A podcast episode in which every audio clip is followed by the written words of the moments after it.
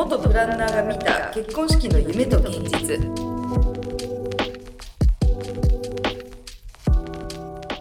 えーフリーランスで活躍をされている三口智恵さんをゲストにお迎えしましたどうぞよろしくお願いしますよろしくお願いいたします。緊張しますね、なんか。そうなのよ いやでも三口智恵さん長いお付き合いなんですけど。そうですね。ね。ありがとうございます。あの今回のご出演オファーは数日前にかけさせていただいて。よかったら一緒におしゃべりしようよみたいなね、楽しみに参りました。お越しいただきました、はい。じゃあ最初に三口智恵さんのご紹介をさせていただきます。えーっとウェディングプランナーとしてはい。12年間ご活躍をされていらっしゃいまして、えー実は私たちの、えー会社に勤めていただいてたんですよね。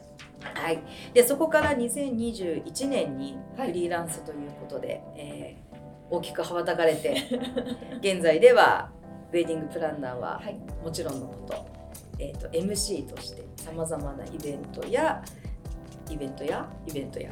イベントとかはい。さまざまなところで声のお仕事されていたりとかあとは、えー、と今割と柱になってるんですかね専門学校で将来のウェディングプランナーを育成するための講師としてお仕事されているということで大活躍の三口さんを 今回はゲストにお迎えしてみました。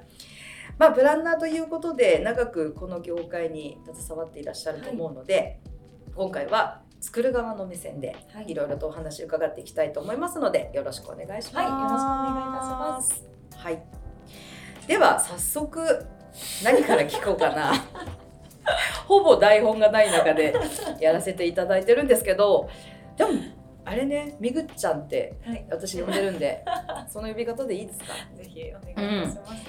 あれこのプランナーになりたいと思った理由っていうか、業界に入ったのってなななんだったんだっけ？だっけ？こんな改めて喋るのが恥ずかしいぐらい。いやいやいやどう大ぞし。た理由は本当はスタートはなかったんですけど、うんうんまあなんか人と関わる仕事がしたいなっていうぼんやりしたあこう気持ちとなんかこう机に向かってカタカタする仕事を自分が将来してるイメージが大学、まあ、2年生3年生の頃全然湧かなくて。うん。なんかこう作るような仕事をしたいなはいと思ってた時に、うんたまたまこの仕事があることを知って、でも一回も結婚式出たことなかったんですよ。え？それまで。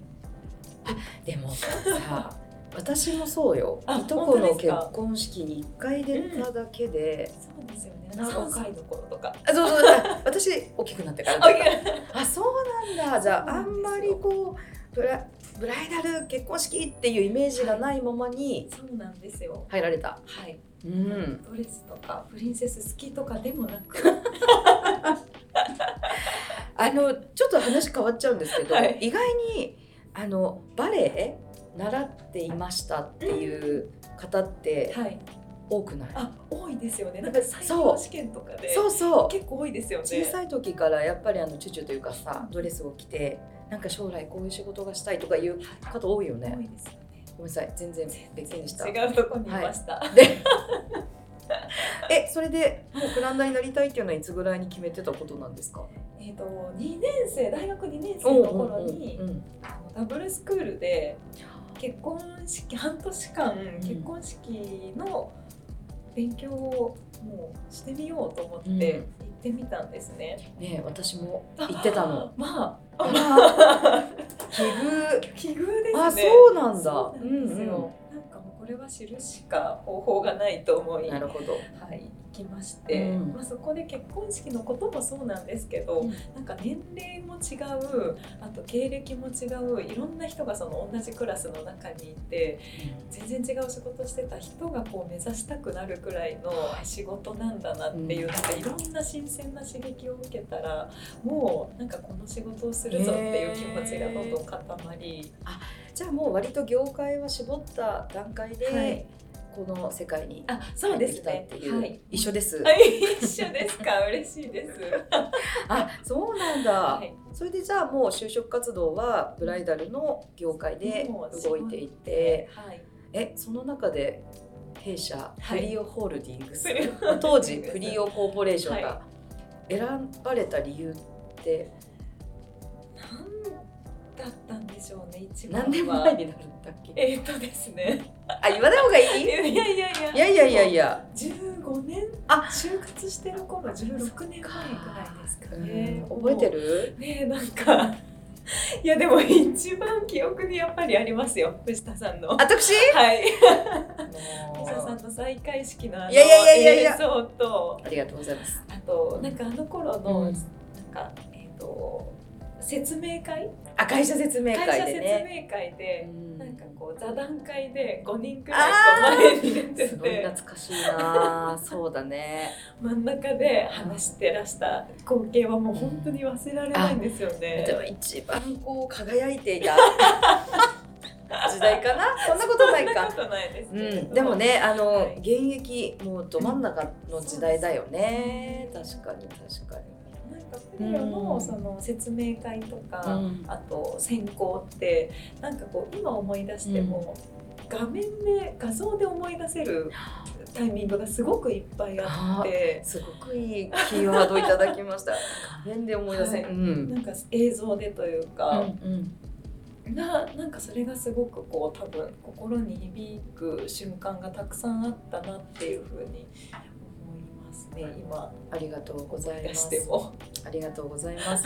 いやでもね入社されてから本当に三口さんいろいろご活躍で割とあのいろいろな店舗経験されてますよねそうねですね、うん。一番最初群馬からスタートして次が、はい。次が3年目の頃にうん。東京の、まあ、レストラン。のレストランウェディングに来て。そなこから東京でああそうですよね。いや大人になりましたよね。お互いにね。見守っていただきいやいやいやいやいや。いろいろとありましたがまあそう、まあ、になるよね。そうですよねえー、でもこうみゆちゃんにとってやっぱりプランナーという仕事のやりがいはいってどういったところに感じられてたんですか？ほらずっと憧れてたわけじゃそないでか。うですすねやっぱりでも若い頃はもうとにかくその結婚式の仕事ができているっていう、うん。なんか夢が叶ったみたいなところもうんうん。一個大きなやりたかった仕事がやれているっていうこと自体がすごくやりがいだったり、はい。あとは、まあ、なんか月並みですけどお客さんから直接こんなにありがとうってあかる。ね、言ってもらえることってやっぱりなかなかないなと。ね。仕事で本気で笑って本気で泣いて。こんなことあるのかなって思います。いやあのまあ変な話さ、大体結婚式のストーリーって、もちろんね全組違うんだけどやっぱりなんか起承転結似てくるじゃないですか、最初入場して何があってそうですね。金って最後感動でってだけど全件違うよねドラマがね。なんでこんなに毎回本泣当くんだろうと思うぐらい。あの結婚式の最中はい、結構涙出ちゃうタイプ。出ちゃうタイプですね。私もなの もうお客さんより先に泣いちゃって「おめでとうございます」とかなっちゃうんだけどさでもそれでいい仕事ってうん。素敵だよいねいですよね。涙を流せるってね、はい。お客様の人生で感動できるってありがたいよね。なんかむしろ一時多分4年目とか5年目ぐらいで、うん。かなんかそうなっちゃいけないみたいなあ時は来ました。っこよくねこうプロとして。凛とねカツカツカツってこうヒールでねこうスカーフを首に巻きねいやいやね。でも一周回ってさ、い。やっぱり感動する心って大事だから、うん。一緒に喜んだり笑った、うんねさっきおっしゃっていただいたみたいに、ね。だよね。なんか思い出に残ってるお客様というかエピソードって終わりになるんですか、いやもうどれもこれもなんですけれど、うん。まあなんかやりがいとつながるところで言うと、何年目かな6年7年目超えたぐらいから、結構友人もともとの友人から結婚式まだやってるの？みたいな連絡がうん。久々に来てうん担当させてもらうなんていう機会が本当に増えて。ちょうどいわゆる適齢期って適いうね。齢期ですね。回ってくるよね。そうなんですよ。うんうんうんうん。で多分24、5ぐらいで結婚した友人は、きっとぱりこうキラキラしたうん。なんかいわゆる大聖堂でやりたいとか、うん。そういう子が多くて、まあ、そこにも呼ばれに行ってたけれども、多分6年目7年目超えてくると、うん。なんかおもてなしをしっかりしたいなとえか。この話どこかで聞いたこと あの一一回目のゲストのはいはいはい。元編集ゼクシーアネーロ編集長の小林大先生が言ってました、あやっぱ大人。になるね一歩はねてなし時間そうだよみねんなそうなんうんそうかもしれない。それで多分レストランウェディングいいな